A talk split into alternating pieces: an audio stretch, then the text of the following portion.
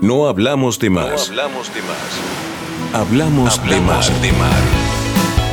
Un podcast sobre el mar en todas sus dimensiones para valorar, respetar y cuidar un espacio vital para el desarrollo de todo el territorio y sus habitantes.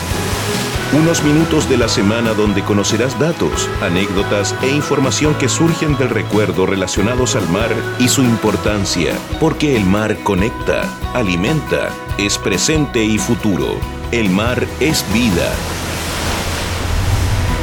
Cada miércoles, pasado el mediodía, acompaña a Francisca Crisóstomo y Antonio Quiape en un episodio estreno para no hablar de más y hablar de mar.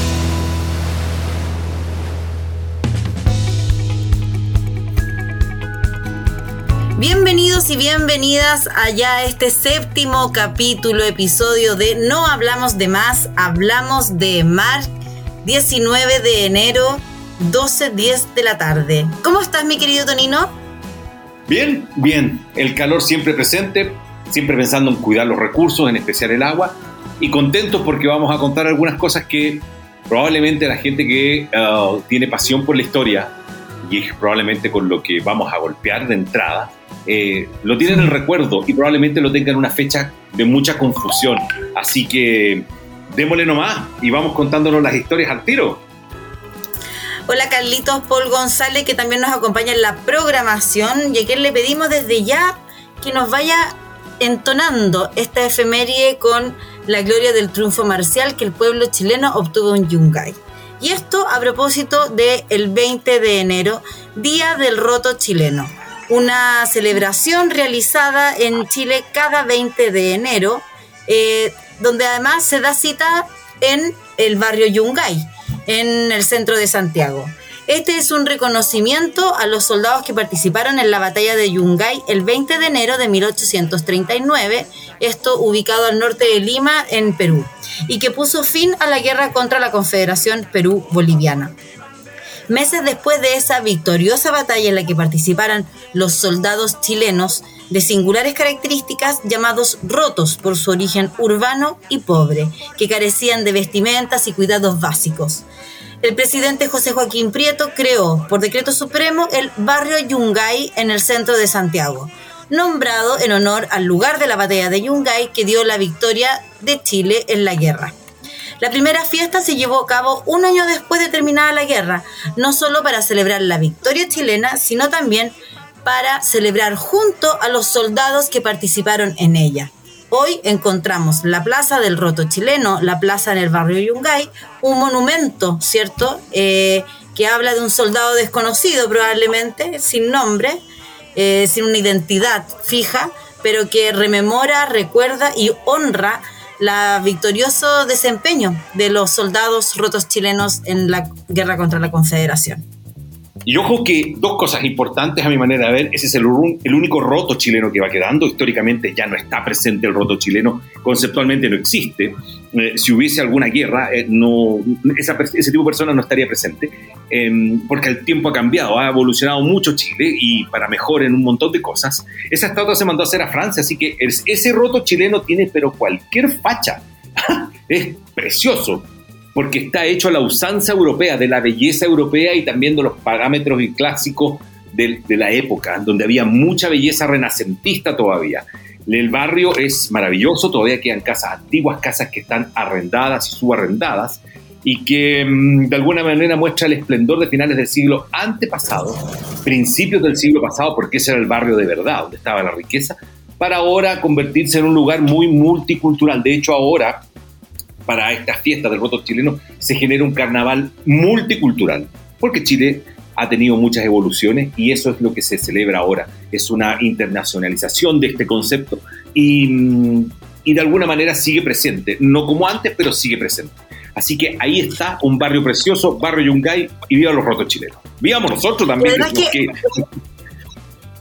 tu, observación merece eh, un, análisis aún más, más bonito y es que al final eh, es una festividad que si bien tiene una denominación un poco con, una palabra que podría sonar un poco despectiva esto del roto chileno, es una celebración popular a partir a partir de una eh, conmemoración de, soberana, digamos, de, una, de un acto militar republicano, eh, finalmente damos cabida a una fiesta popular, a una celebración tremendamente eh, identitaria del pueblo chileno. O sea, el roto chileno es hoy día enaltecido como un personaje eh, que carece, digamos, de, esas características, eh, eh, digamos, no de despectivas, sino que ayúdame, Tonino, ¿cómo, cómo lo podemos...? Mira, uno piensa en el roto chileno como alguien flight, no, estamos hablando de una gente sencilla, humilde, del campo, porque no estaba el fenómeno de la ciudad. Y fue gente que o se enlistó a la fuerza, ah, fueron reclutados, o simplemente al llamado de la patria fueron, se presentaron, tomaron un fusil, no había plata para uniforme y se fueron con lo que había. Y eso es barco y, carreta. Se dan cuenta porque antes Chile, para esa guerra, nosotros llegábamos más o menos a la altura de Copiapó. Entonces hubo que hacer un gran despliegue y llegar hasta Perú y tener otras batallas, etcétera, pero ahí estamos hablando de una persona con un amor a la patria superior. Probablemente el mismo amor a la patria hoy día, pero con iPhone, con muffins, con café macchiato, latte, cafeinado y cosas así. Pero el amor a la patria siempre está presente y esto es una conmemoración especial porque al final el ser roto chileno no habla de mirar en menos, habla de una unidad sobre un valor muy sencillo que es el amor a la patria, a la bandera y a responderle al país cuando hay una situación de emergencia. Así que felicidades para todos nosotros, los rotos chilenos. Los rotos chilenos, de corazón. Ya, vamos ahora. Sigamos. Hace 44 años, 19 de enero, se deja de fabricar en Alemania el escarabajo Volkswagen, que fue una creación del gobierno nacional socialista de Adolfo Hitler. Significa auto del pueblo, Volkswagen, auto del pueblo. El escarabajo, que se conoció con nombres como Beetle, Fusquiña, etcétera, en otros países, ha sido uno de los autos más fabricados del mundo. Fue el auto más fabricado del mundo, ahora es un Toyota. Un episodio destacable de comentar, porque este auto se siguió fabricando después en Brasil y en México y en otras partes, es que tras dos intentos en 1900 y 1927, recién en 1962 el expedicionario Rock Mayhem eh, le pidió a Volkswagen un auto para moverse en suelo antártico. La marca accedió y como nada es gratis en la vida, no solo le brindó el coche y una cantidad de repuestos, sino que también le otorgó alrededor de 300 metros de película. Eso se llamaba pietaje, foot. Pietaje, 300 metros de película, eso deben ser 100 pies para conseguir imágenes de la proeza del escarabajo antártico. Realizando una potente estrategia de marketing en 1963, llegó el primer auto que funcionó en la Antártica, nada más y nada menos que este escarabajo. Se trataba de un Volkswagen Type 1, color cereza oscuro, de casi 1100, casi 1200 centímetros cúbicos y 40 HP. Una 40 HP, eso es bajísimo. Ahora cualquier auto tiene sobre 80, 90. Este escarabajo em, se le colocaron neumáticos con clavos, porque si no se revientan, igual que se, resbalan, igual que en el rally, se le ponen neumáticos tachonados. Una cubierta especial para la rejilla trasera, eh, trasera y aceite de baja densidad para garantizar la lubricación, lo que le permite encender hasta en menos 38 grados como no tenía radiador. ¿Ah? No había fluido interno que se congelara. ¿ah? El Volkswagen se enfría por aire, por eso tiene ese sonido tan extraño que es como de una turbina. Y el aceite tiene que ser precisamente menos denso con la finalidad de que el, auto no se, eh, hace frío en la noche, no se ponga duro para partir. ¿Ah? Pero las tormentas heladas, los vientos de hasta 200 km por hora y la superficie irregular del suelo hacían que al abrirse las puertas, estas se doblaran más del tope y que el chasis se quedara en la zona de los anclajes. Es decir, ¿quién no ha abierto alguna vez una puerta y de repente el viento se lo ha llevado y gracias a Dios los autos tienen un tope, si no se romperían las bisagras? Pero ahí te das cuenta que mm, hubo ingenio, alguien pidió el auto ah, y hicieron de esto una hazaña, porque eso, imagínate que no haber podido llevarlo a la luna. A la luna llevaron un rover, que es un vehículo lunar muy liviano, pero imagínate haber llevado un escarabajo. Así que maravilloso que haya sido eso y uno de los primeros, si no el primer auto en estar en el continente. Oye, cuando tú hablas del ruido del escarabajo, yo tengo que rememorar mis primeros años de automovilista, pues yo tuve un escarabajo, ese fue mi primer auto. Y sin querer saber nunca en mi vida de mecánica, porque es algo de lo cual de verdad no me interesa saber nada, tuve que aprender mucho. Y, es porque efectivamente no funciona igual que todos los vehículos y tiene muchas cosas eh, bien particulares. Entonces yo tenía que como que ir registrando las cosas que iban pasando con mi autito, el Pepito le llamábamos, porque era, tenía patente PP. Entonces se llama El Pepito. Eh, gran valor el Pepito. Llegué hasta el Valle del Elquen en el Pepito, imagínate. Así que nada, puro, puro honor al escarabajo.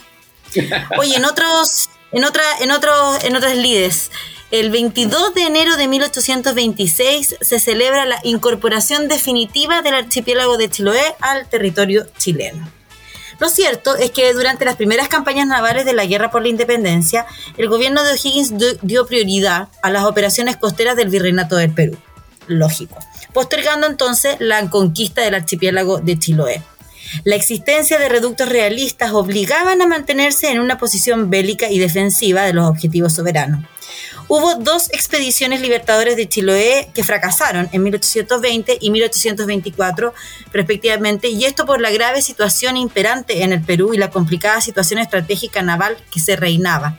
Eh, existía una gran, gran demanda defensiva en el norte Así que eh, el archipiélago y Chiloé en su totalidad no fue en ese minuto una prioridad para los libertadores. Sin embargo, eh, llevaron esto, esta, esta, esta, dificultad llevó al presidente Germán Freire a posponer la incorporación de Chiloé al territorio nacional y en el fondo contribuir primero a la consolidación de la independencia del Perú. Tonino, ¿sigues? Finalizada esta campaña en el norte, el director supremo, eh, general Ramón Freire, inquieto y preocupado por las pretensiones de Bolívar, de esa expansión americana, eh, aceleró la preparación del ejército que cumpliría este propósito. Eh, en su tercer intento, asumiendo personalmente el mando de la expedición, compuesta por 2.275 personas embarcadas en cinco transportes. Imagínense lo que es movilizar 2.000 personas hoy. 2.000 personas hoy, imagínense en ese tiempo. ¿ah? La, protección del convoy se le encomendó a la escuadra al mando del vicealmirante Manuel Blanco Encalada, integrado por la fragata O'Higgins, corbetas Independencia, Chacabuco, Bergantines Galvarino y Aquiles. La escuadra y el convoy zarparon de Valparaíso rumbo al sur 27 de noviembre, un día 27 de noviembre, pero de 1825. El plan de campaña de Freire consistía en atacar directamente a San Carlos de Ancud, el área más protegida penetrando con toda la fuerza, despreciando el fuego de las baterías costeras. Sin embargo, el almirante Blanco Encalada, un poco más cauto, se opuso a este plan, por cuanto se exponía a los buques y transportes a los cuales la escuadra eh, estaba utilizando al fuego cruzado de los fuertes.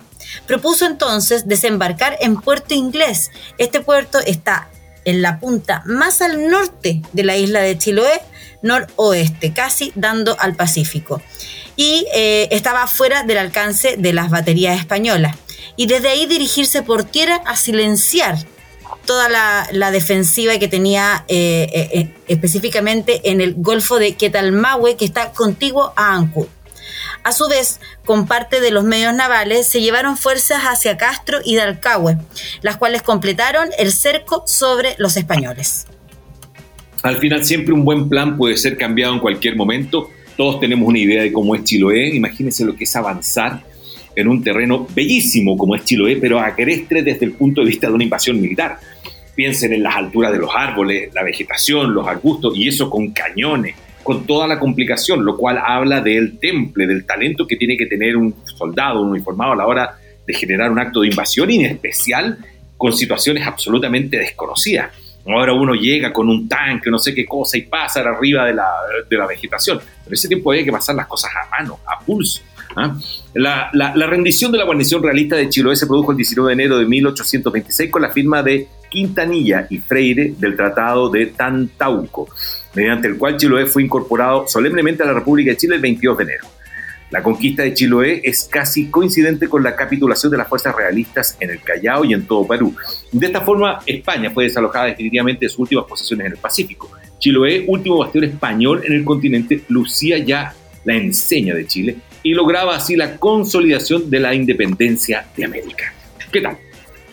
Maravilloso, entonces mucho más importante de lo que creemos la, esta la, incorporación del territorio de Chiloé a la soberanía nacional. Es finalmente a la independencia del continente. Vamos a un corte, Tonino, y volvemos con más efemérides en No hablamos de más, hablamos de mar. No hablamos de más, hablamos de mar. ¿Qué es el mar en tu vida? Síguenos en arroba Hablamos de Mar. Y ahora, ¿qué recordamos? Ya estamos de vuelta y simplemente para recordar que en 1901 eh, nace Alberto Hurtado, San Alberto Hurtado, santo chileno y su obra relevante, El Hogar de Cristo, que apoya y ayuda a muchas personas, no solo en situación de calle, sino que están en distintas etapas de la vida. Hablemos de una persona que fue perseguida, se le decía el cura rojo, que fue marginada socialmente, porque si bien él estaba conectado eh, pues, debido a su linaje familiar con eh, la derecha terrateniente del país, ellos estaban un poco en el olvido porque estaba en un estado de pobreza. Uno cuando tiene belleza y riqueza tiene muchos amigos, pero en la pobreza es poco. Esa es una reflexión universal, eso pasa en todas partes del mundo. Y al estar relacionado con la acción social, la ayuda social, al estar con los más pobres, con los más sencillos, fue marginado desde un montón de lugares. Le decían el cura rojo, como ya lo comenté, mi madre tuvo la oportunidad de trabajar con él eh, mi mamá era dirigente de la acción, eh, era dirigente de la acción cristiana de jóvenes y también de la Federación de Estudiantes de Chile. y, trabajar con el padre Hurtado en esos años, cuando él comenzó, era, era, una cosa mala, era una cosa mala, una cosa triste, o sea, ojalá no decirlo, pero después esto nace, se amplía, se genera, se abarca mucho y al final, si no fuera por el hogar de Cristo, quizás que harían tantas personas que están en situación de calle, y abandonadas porque el sistema no da para tanto. Y el Hogar de Cristo se ha encargado de hacer una tremenda tarea. Así que mm, felices de tener un santo chileno, Padre Alberto Hurtado, y además también el orgullo de decir que mi mamá trabajó con él, algo que jamás se me olvida. Y un referente social, ¿ah? yo creo que para todas las, todo lo que queda por hacer, siempre la imagen de Alberto Hurtado es un referente. Así que bonita efeméride. Oye, en otros temas un poco más tecnológicos y casi que tiernos, diría yo. Hace 54 años que IBM presenta el disquete de 8 pulgadas, que tenía una capacidad de almacenamiento de 100 kilobytes. O sea, nanay. Me muero. 100 kilobytes, nada misma. Era un disco, háganse la idea para los que son bastante más jóvenes, en el caso tuyo también, Fran, no en el caso mío, que el disco floppy era como eh, superponer tres o cuatro radiografías uno encima de otro y tú tratabas de doblarlo y esa era más o menos la consistencia. Eso estaba dentro de una especie de cartón ¿ah? que se desplazaba de alguna manera. ¿ah? Pues, simplemente para que lo tengamos en cuenta. Y 100 kilobytes. Hay textos de 100 kilobytes hoy día, no sé, de tres carillas, dos carillas. Imagínate lo que cabía en eso. Nada. Luego fue reemplazado por el disco de 3,5 pulgadas. Ahora, la imagen que tenemos del disquete, ese que venía con la etiqueta y con esta lámina eh, plateada encima, ¿es ese el de 3,5 pulgadas? El de 3,5 pulgadas es el que está usando los computadores a contar de mediados de los 80 en adelante. El floppy. Claro. Eh, donde yo, ah, entonces. Yo tengo uno, tengo guardada mi tesis. Claro, probablemente tengas tú guardado eso no me sirve de nada, no tengo donde leerlo. ¿Dónde inserta yo un disquete, un disquete ahora? Mira, tú puedes ahora en, en, una multiplicidad de comercios donde hay muchas cosas pintas, sobre todo afuera, tú puedes traer un lector de CD, un lector de cassette, puedes traer eh, eh, mini disc, que son todos formatos antiguos, puedes traer DAT, el DAT es una cinta de video, pero en pequeño para eh, grabar sonido digital. El mini disc es un disquete pequeño que era la mezcla de lo análogo, porque era mecánico, funcionaba eh, con un motorcito de, parte de la máquina y se grababa digitalmente. Y en algunos casos, eh, y esto te lo paso porque yo una vez lo vi me caí de espalda, conocí a una persona vez que tenía una muy buena situación económica y que él grababa en un formato muy extraño que era un equipo Technics y que en vez de una cinta de cassette común y corriente grababa en una cinta de VHS. ¿ah? Era como esas cintas de grabadora de carrete abierto. Entonces tú puedes comprar en el mercado vintage una lectora, y, pero sería una cosa tiene un acto bonito nomás, porque no es mucho lo que se puede hacer ahí ahora. Imagínate lo que te cabe en un pendrive. Claro, imagínate lo que te cabe en un pendrive. Pero es que ya casi ni el pendrive se usa. Claro, todo, todo en la nube, entonces quizás que vendrá después, dónde se guardarán las cosas. Pero bueno, mira, también, casi un poco más de medio siglo. Eso no es bueno. Mira, 52 años atrás, el primer vuelo de un Boeing 747, el avión más grande del mundo hasta ese tiempo, usado para transporte de pasajeros, carga, uso militar. El Air Force One, ¿ah? el avión de la presidencia de Estados Unidos, es un 747. Y también, eh, junto con el uso militar, últimamente para apagar incendios como el servicio que presta la firma Supertanker es un avión gigantesco, bello y que tiene dos pisos, un avión con dos pisos. Yo no he volado tanto en mi vida, probablemente más que la mayoría por un tema de trabajo, pero nunca he subido al segundo piso un 747. No he tenido esa billetera. No, yo tampoco. Oye, en 1944 muere el pintor noruego Edvard Munch, autor de la afamada pintura El Grito. Es la segunda obra con mayor reconocimiento en el mundo después de la Mona Lisa. Si quieres saber de qué se trata, revisa nuestras redes sociales, arroba Hablamos de Mar. Ahí además encontrará el escarabajo en la Antártica, la estatua del roto chileno, el disquete de 3,5 o de 8 pulgadas y la pintura El Grito. Mira, em, hoy día vamos a mencionar también que hoy día cumpliría 98 eh, años Benny Hill. Todos vimos Benny Hill en los 80 en RTU, ni siquiera era Canal 11 ni televisión, RTU. Y era un humor que hoy día sería absolutamente impensado. Si alguien hiciera un humor como el que hacía Benny Hill, creo que estaríamos muy perdidos, a pesar de que hay algunos humoristas que insisten en ese tipo de cosas. Pero era un humor que era, eh, nosotros lo veíamos escondido en la pieza. Yo tenía un televisor NEC en blanco y negro, yo tenía unos 14, 15 años, y yo veía eso con locura, porque había niñas en traje de baño. Estamos hablando de una televisión muy antigua. Pero ese humor ha cambiado mucho. El humor, de hecho, ese humor no existe y es una tremenda alegría que uno ya haya tenido un salto de paradigma en lo que se refiere no solamente a entregar alegría, entregar felicidad a través de una rutina, sino que también en el respeto a las personas. Así es.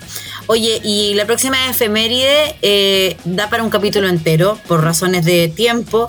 Vamos a mencionar, pero vamos a hacer un capítulo especial sobre el patrimonio arquitectónico de la ciudad de Valparaíso, a propósito de que esta semana eh, en, digamos, como un, como un hito, fue declarado Monumento Nacional el edificio de la Comandancia en Jefe de la Armada en Valparaíso, que embellece ahí la Plaza Sotomayor, toda la zona del puerto de Valparaíso y que no podemos mencionar sin darle eh, como se merece. Casi que un capítulo completo, así que ahí anotamos eh, un capítulo completo para la, la arquitectura y el patrimonio arquitectónico de la ciudad puerto, que por cierto tiene tiene, tiene eh, edificios mucho más importantes también que el, edificio de la comandancia en jefe, pero para mí singular belleza tiene el edificio de la comandancia en jefe de la Armada del Paraíso. Y, todo ese sector, desde que se sale del mar, pasando por el monumento a los héroes de Iquique, y también el edificio que está en el frente, que es el de que es la, comandancia en jefe. Ahí estaba también el edificio de la Sudamericana de Vapores, que hicieron un injerto muy extraño, donde dejaron solamente la parte exterior y, está sola, y hay una parte nueva adentro. Está el cuartel de bomberos y se me van un par de mm. cosas más. Y mira, el, centro, el, Consejo de Cultura. Sí, hace 41 años se construye el eh, primer auto de Lorian. Y les tiene que sonar porque es el auto de Volver al Futuro. El DeLorean es, toma su nombre de su creador, Don John DeLorean que fue un ejecutivo de General Motors, rebelde, desordenado, bueno para las fiestas. ¿ah? Era un playboy de la época y que él diseñó el primer muscle car del mundo, auto musculoso. Los americanos tienen esa cosa de los autos musculosos. Y él diseñó el GTO. Lo echaron de la General Motors por eh, desordenado y por farrearse el presupuesto y se fue y creó su firma DeLorean, donde alcanzó a hacer muy pocos autos y nada, tuvo una vida muy disipada incluso estuvo involucrado en un escándalo de comercio de droga. Era un desordenado con mucho talento, pero bueno, el DeLorean queda en la memoria precisamente porque es el auto de volver al futuro y donde comprar ahora uno de esos es absolutamente difícil. Tiene una carrocería de acero inoxidable, es acero inoxidable, es como, como una olla. Eso es para que nos hagamos una idea. Opaca, pero es como una olla. Eso, y con esta melodía de la afamada Volver al Futuro, Back to the Future, en todas sus versiones, que yo, eh, por razones no de interés necesariamente personal, me las he tenido que ver todas, porque vivo con un fanático del Volver al Futuro. Así que en honor a eso y a la canción que sí me agrada, me gusta bastante, nos despedimos y les comentamos que eh, si quieren ustedes proponernos temas, si ustedes conocen de alguna efeméride, de algún hito, algo que destacamos, que podemos hablar, con quien podemos conversar, por favor escríbanos a través de nuestras redes sociales, arroba hablamos de mar, en Facebook, en Instagram, suscríbanse, comuniquemos, estemos en contacto con nuestra audiencia, así que los invitamos a ser parte de este hermoso espacio para poner en valor el mar de Chile y todo lo que contribuye al desarrollo de sus habitantes en todo el territorio nacional. Nos vemos hasta la próxima semana. Tonino, un abrazo grande. Y a manqueriarse. Sí, a manqueriarse, a la antigua. ya. Un abrazo. Chao, chao. Esto fue un episodio de No hablamos de más, hablamos de mar. En la compañía de Francisca Crisóstomo y Antonio Quiape. Acompáñalos el próximo miércoles, pasado el mediodía, o suscríbete a los capítulos a través de las redes sociales, arroba Hablamos de Mar.